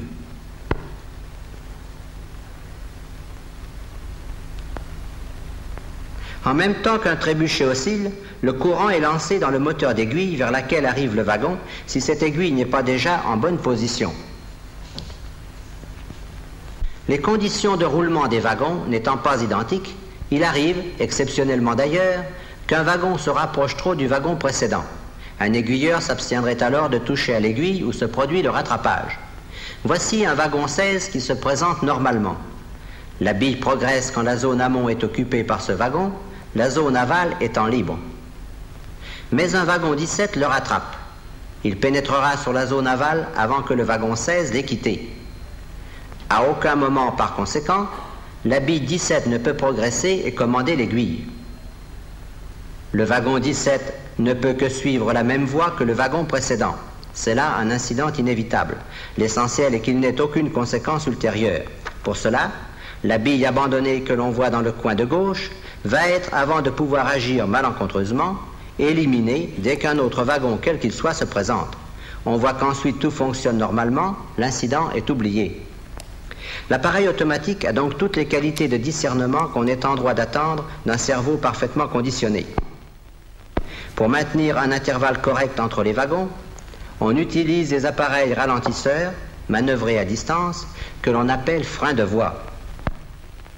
Ces freins sont constitués par des mâchoires qui serrent les roues à leur passage, la pression de serrage s'opérant en fonction du poids du wagon. Un agent observe de son poste le mouvement des wagons et dose l'action des mâchoires en agissant sur ses leviers comme un automobiliste opère avec la pédale de son frein. La pression hydraulique varie instantanément dans les canalisations et permet à l'agent de régler l'action du freinage. Un seul homme suffit donc à régler la marche des wagons pendant qu'ils se dispersent sur l'éventail des voies de triage. Mais quelle que soit la régularité d'un appareil automatique, il faut tenir compte de l'incident imprévisible. Aussi, on a doté le poste central du triage d'un appareil manuel. L'agent qui manœuvre les freins de voie et derrière lequel les billes font leur métier peut, en cas d'incident, modifier la position des aiguilles qui a été tracée par le meuble automatique. En résumé, les wagons sont poussés au sommet de la butte, prennent de la vitesse en descendant, franchissent le rayon lumineux, sont ralentis à leur passage dans le frein de voie, sont répartis sous l'action des billes sur les diverses voies, où on les arrête définitivement. Grâce à l'instantanéité des organes et à leur automaticité, on trie couramment 2000 wagons par jour sans rencontrer de difficultés et dans des conditions de travail bien plus satisfaisantes qu'avec les installations anciennes. C'est en France que les premières gares de triage vraiment modernes furent réalisées grâce à un grand ingénieur français, et cela dès avant la Première Guerre mondiale. Tous les appareils que vous venez de voir sont aussi de conception et de réalisation française.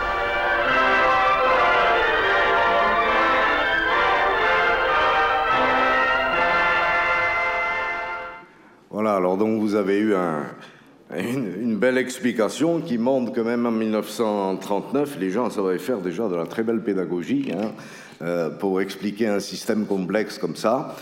Euh, alors les postes habits, il en reste à ma connaissance euh, moins de 5 en France. Hein. Il y en a donc un à Rennes, ils sont tous inactifs, hein, ils sont sur place. Un à Rennes, un à Cher, je pense un à Trappes et peut-être un ou deux dans, l'Est ou, sur un autre réseau. Voilà, donc euh, alors l'APR essaie de sensibiliser Rennes Métropole et différents partenaires avec le soutien de Rail et Histoire. Bon, notre souhait, ce serait comme le poste a une caractéristique, euh, le poste central, c'est qu'il est accessible du public sans passer par les voies, hein, de ménager, de le conserver en l'état. Hein, et de ménager un espace mémoire là-dedans où on pourrait déplacer le poste à billes. Donc l'APR a déposé une demande, un dossier de demande d'inscription au patrimoine euh, du poste central avec tout ce qu'il contient en, technologie euh, de fonctionnement. Et euh, ben, la demande est en cours et aux dernières nouvelles, elle suit son chemin. Voilà, merci.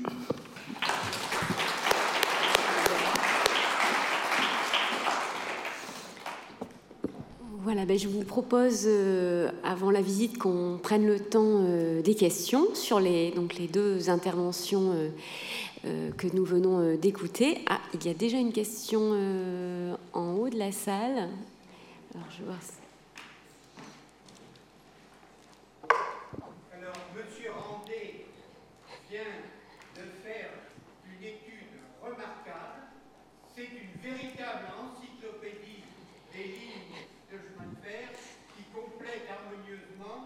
l'Atlas de M. Lédric. Alors je vais lui demander, je vais lui poser trois questions.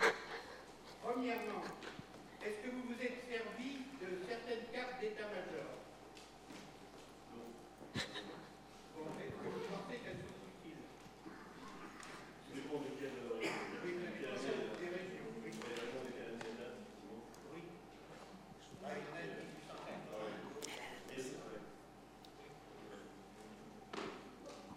En fait, euh, je me suis euh, servi euh, exclusivement de ce qui est mis à disposition sur Internet, hein, donc principalement de, ce qu'offre le géoportail. Donc, alors, ponctuellement, j'ai pu utiliser d'autres documents. Il y a des internautes qui bah, m'aident aussi, qui, ont des vieilles cartes, donc qui m'envoient ça, mais des cartes d'état-major, non, concrètement, j'ai encore jamais utilisé. Hum. Hum. Alors ensuite, qu'est-ce que vous faites des déviations de, par exemple, Paris-Cherbourg a eu des déviations euh, dont le tracé euh, s'écartait de plus de 200 mètres du, circuit original, de la ligne originale. Donc, euh, bah, il y a des déviations que j'ai pris en compte. Alors, je n'ai pas précisé, hein, mais le, site est en cours de construction, hein, donc c'est un, travail assez gigantesque. Donc, euh, bon, au fur et à mesure que je. Enfin, soit c'est des choses que je détecte moi-même ou des choses qu'on me signale, à ce moment-là, j'intègre les déviations. Bon, par exemple, euh, la dernière, c'est la déviation de, de la gare des Brotteaux à Lyon. Euh, donc, on m'a signalé, donc je, le, je, la représente. Mais non, sur Cherbourg, j'ai pas. j'ai pas encore rien. Tout à fait, oui. Oui, oui. oui. Donc, qu'est-ce que vous faites des lignes qui ont servi à la construction d'autres lignes ou par exemple, des lignes de, pour des barrages et qui ont été noyées maintenant sous le barrage. C'est vicieux. Oui. Alors, oui, elles ont existé, ces lignes. Alors en fait, j'en j'en ai trouvé effectivement quelques-unes, alors je ne sais plus en tête, euh, sur des... Bon, là évidemment, euh, sur les barrages, on ne voit plus rien maintenant. Euh, par contre, euh, il y a des lignes qui sont euh, qui ont noyées dans les barrages et où le parcellaire euh, donne encore l'indication de l'emprise de la ligne, même si euh, la ligne est maintenant sous l'eau. Donc ça c'est... euh, bon, je trace la ligne sous l'eau. Mais euh, bon, je ne suis pas sûr d'être exhaustif euh, du tout. Donc là, je compte effectivement euh, après sur des, euh, euh, les questions, enfin, ou les, les suggestions des internautes. Voilà, ouais. lignes ont été construites pour euh, le mur de l'Atlantique. Oui. Est-ce que vous en tenez compte Parce qu'elles ont disparu naturellement, soit au moment du débarquement, soit plus tard. Alors, euh, donc là, euh, bon, je vous ai parlé de cette ligne hein, donc dans le, la baie d'Audierne. On m'a signalé récemment une autre ligne que j'ai retrouvée assez difficilement, euh, donc euh, une ligne qui allait de Plouinec-Morbihan, enfin de la Ria d'Etel, hein, donc où il y avait un appontement qui avait été créé, qu'on voit encore sur les cartes, donc juste après-guerre qui longeait tout le cordon dunaire jusqu'à euh, euh, l'embranchement de la presqu'île de Gavre et qui rejoignait euh, une ancienne ligne qui allait donc jusqu'à Port-Louis en venant de d'Ennebon et où le sable ensuite était amené pour la construction de la base de Lorient. Mais alors bon, on m'a signalé l'existence de cette ligne, donc j'avais aucun tracé. Et en fait, bon, sur les, vues aériennes anciennes, alors évidemment il y a strictement rien sur les plans parcellaires, hein, sur les vues actuelles, on repère des. alors, bon, je ne peux pas le garantir à 100%, mais il y a des, euh, il y a- il y a- il y a des tracés qui, euh, qui ne trompent pas, des, des rayons de courbure, où avec un œil un peu exercé, on se dit la ligne passée là. Bon, il y a toujours une petite incertitude, hein, je le euh, signale, euh, mais euh, donc il y en a quelques-unes que j'ai retrouvées, mais c'est pas. euh, hein.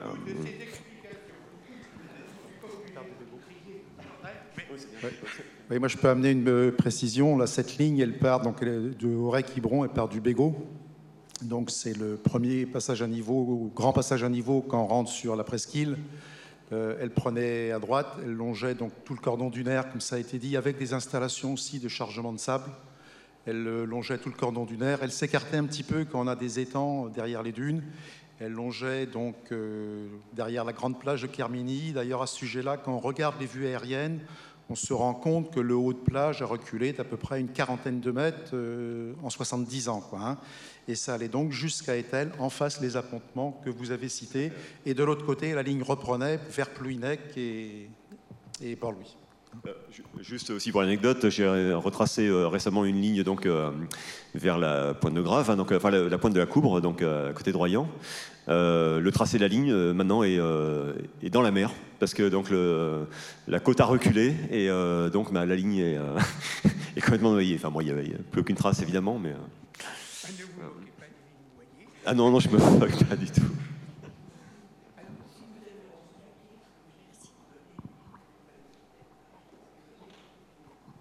Plus compliqué encore, Monsieur Randé, plus compliqué encore que des embranchements particuliers.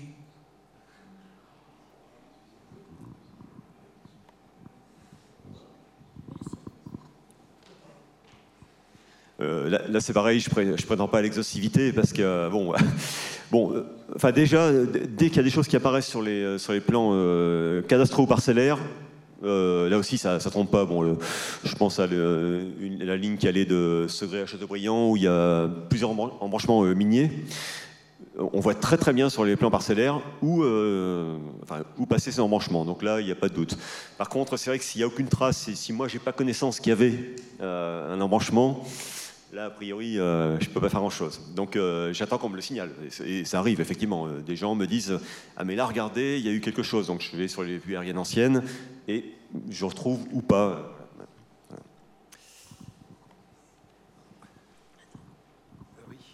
Bonjour, est-ce que votre site est consultable ou le sera? Il est. Oui Oui, oui, le site est absolument euh, consultable. hein. C'est, euh, donc, euh, il s'appelle archéoferroviaire tout. Bon, si vous ta- tapez archéoferroviaire, enfin, archéologie ferroviaire sur Google, vous tombez dessus maintenant en premier. Donc, il n'y a aucun problème. Il, est fait pour ça, je dirais. voilà. Ah, Je précise une chose sur ce site. hein. donc, bon, mon travail, c'est vraiment un travail cartographique. Par contre, pour chaque ligne, je donne des indications donc, sur la, longueur, les stations, les dates d'ouverture et de fermeture. Alors par contre, bon, ces informations, elles sont indicatives, c'est-à-dire que c'est des choses que je glane sur Internet. Je n'ai pas été tout revérifié, donc je peux pas les. enfin, je m'engage sur les tracés, mais après, sur, sur les, autres enseignements, c'est indicatif.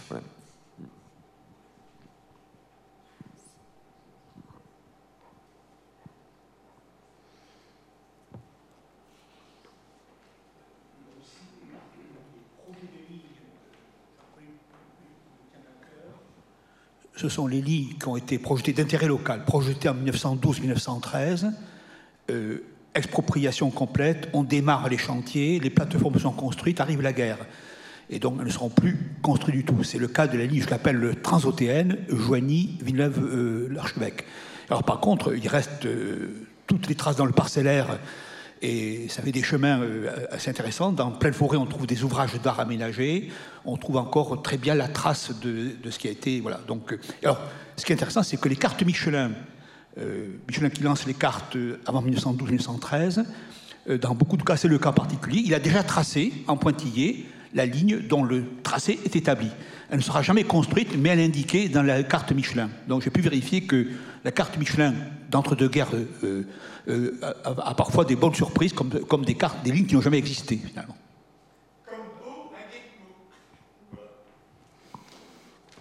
effectivement, les, projets de ligne, enfin, ou les lignes achevées m'intéressent beaucoup. Donc, euh, comme vous le dites, il y a des lignes qui sont allées pratiquement jusqu'à la construction. Enfin, moi, je pense une ligne dans les Deux-Sèvres entre Saint-Maxent et, et euh, Coulon-Chorotis.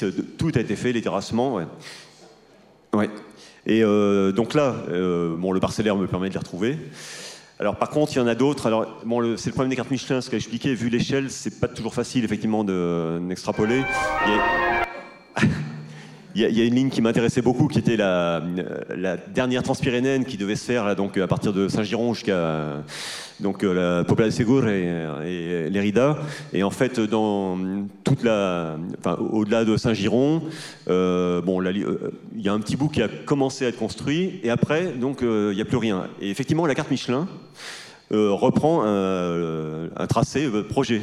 Sauf qu'en fait, ce tracé est, complètement euh, irréaliste parce que bon, donc il est tracé de manière très très linéaire. Il franchit des montagnes. Alors, je, ne peux pas partir du principe qu'il y avait autant de tunnels ou de viaducs. Donc bon, il y a quand même des limites.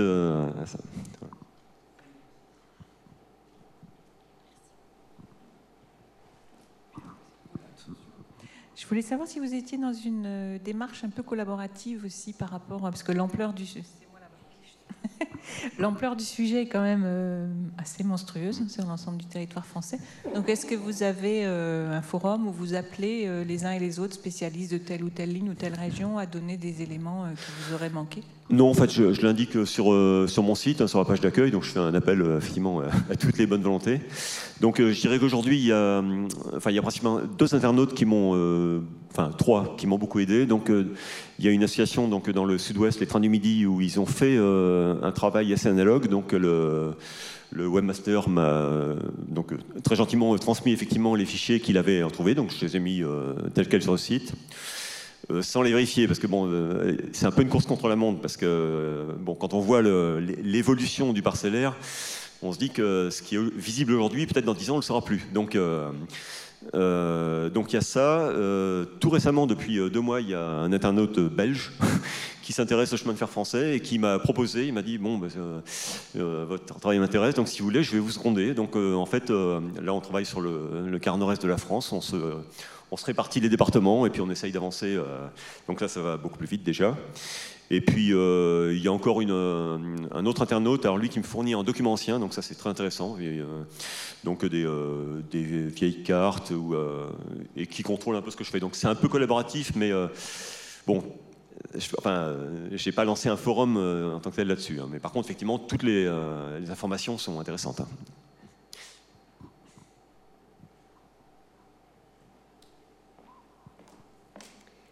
Moi, j'avais une petite question en fait euh, pour les amis du patrimoine René. C'est vrai que vous nous avez montré à la fin un film, alors certes très pédagogique, mais finalement qui, qui dure un petit peu de temps. Est-ce que vous avez imaginé par rapport au poste habit ou au poste central, éventuellement dans les, on va dire la dimension plutôt valorisation auprès des publics, des systèmes simples et, courts aussi qui permettent en quelques minutes d'expliquer ces problématiques techniques qui sont quand même, on le voit, assez complexes. Oui, alors euh, pour le.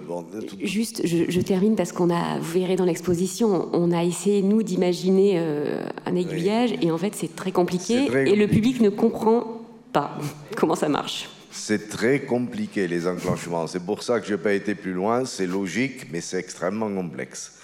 Euh, alors, juste ce que je, voulais dire avant, je, vais répondre, c'est que le, j'ai pas dit tout à l'heure, mais effectivement, la protection des postes d'aiguillage, pour l'instant, il y a très peu de cas en France, ou pas du tout. Hein, on protège des locomotives, du matériel, des ouvrages d'art, on a vu ces jours-ci, des bâtiments de gare, etc. Mais la technologie des postes d'aiguillage, c'est le grand absent en l'état sur site, comme, comme on a l'opportunité à accessible au public. Alors, il, a été dans les discussions qu'on a avec euh, Rennes Métropole et d'autres partenaires. effectivement, il est envisagé, et je pense c'est réalisable, hein, si, si il n'y a, aucun souci. Euh, il y a dans la faculté scientifique des associations, euh, IRISA, euh, qui, dit pouvoir assez facilement, pour le meuble habille par exemple, créer un petit système informatique où ce serait un truc ludique, c'est-à-dire les gens appuieraient sur les voies et donc les billes dégringoleraient, etc., mais en circuit formé euh, et non, pas en réalité. Et euh, bon, pour l'instant, c'est qu'une première approche parce qu'ils n'ont pas, ils n'ont pas encore, euh, ils n'ont pas eu l'occasion de le, visiter. Mais ils pensent eux que pour le poste central, s'il était désaffecté un jour, il pourrait aussi imaginer un système où euh, on pourrait bouger les manettes du combinateur et associer un petit système informatique, on verrait aussi les trains avancer sur le tableau, etc., mais sans faire jouer les enclenchements de l'étage du bas, quoi. Hein, de manière à rendre un petit peu ludique et véridique. Et ce qu'on souhaite également, euh, ce qui a été demandé, c'est de notamment pour le poste central, de, réaliser une vidéo euh, pendant encore l'année où il va être en service, de manière si plus tard il y avait quelque chose dedans qui est sur un, écran, la vision des gens au travail avec les sons, les discussions et, quand, ils, euh, quand ils utilisent les manettes du combinateur.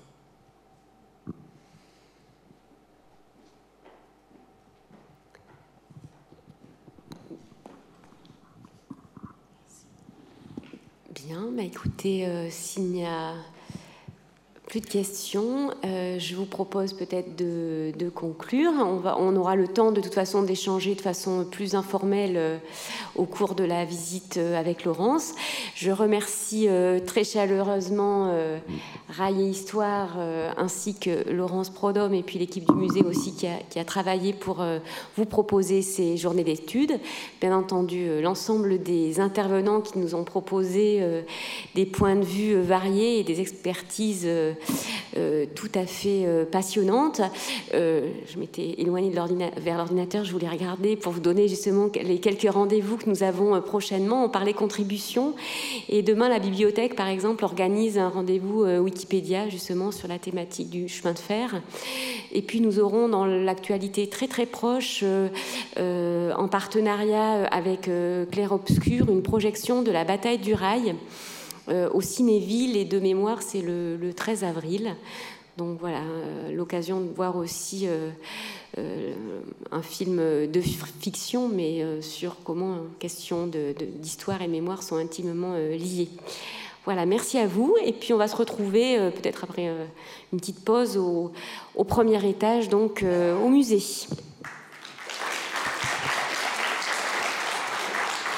Je salue l'équipe technique en régie qu'on ne voit pas beaucoup, mais qui nous a éclairé euh, et donné du son.